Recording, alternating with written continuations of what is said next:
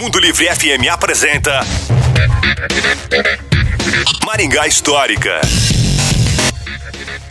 Fala pessoal, tudo bem? Por meio dos bispos de Maringá, Dom Jaime Luiz Coelho, de Jacarezinho, Dom Geraldo de Proença Sigor e de Londrina, Dom Geraldo Fernandes, foi organizada a Frente Agrária Paranaense, a FAP.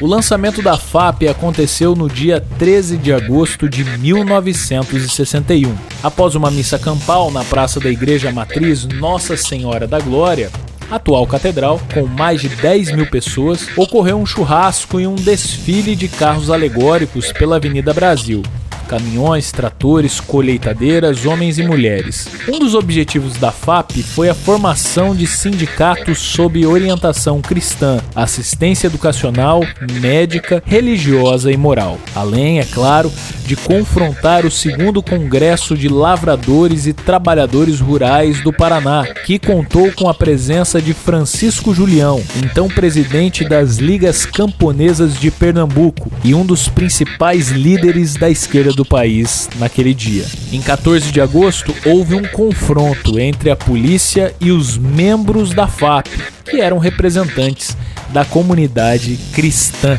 Se você gostou dessa história do passado de Maringá e quer saber mais sobre outros fatos relacionados à nossa cidade, nos procure no Instagram. É no Maringá Histórica. A história em tudo que vemos. Um abraço e até a próxima. Você ouviu Maringá Histórica com Miguel Fernando.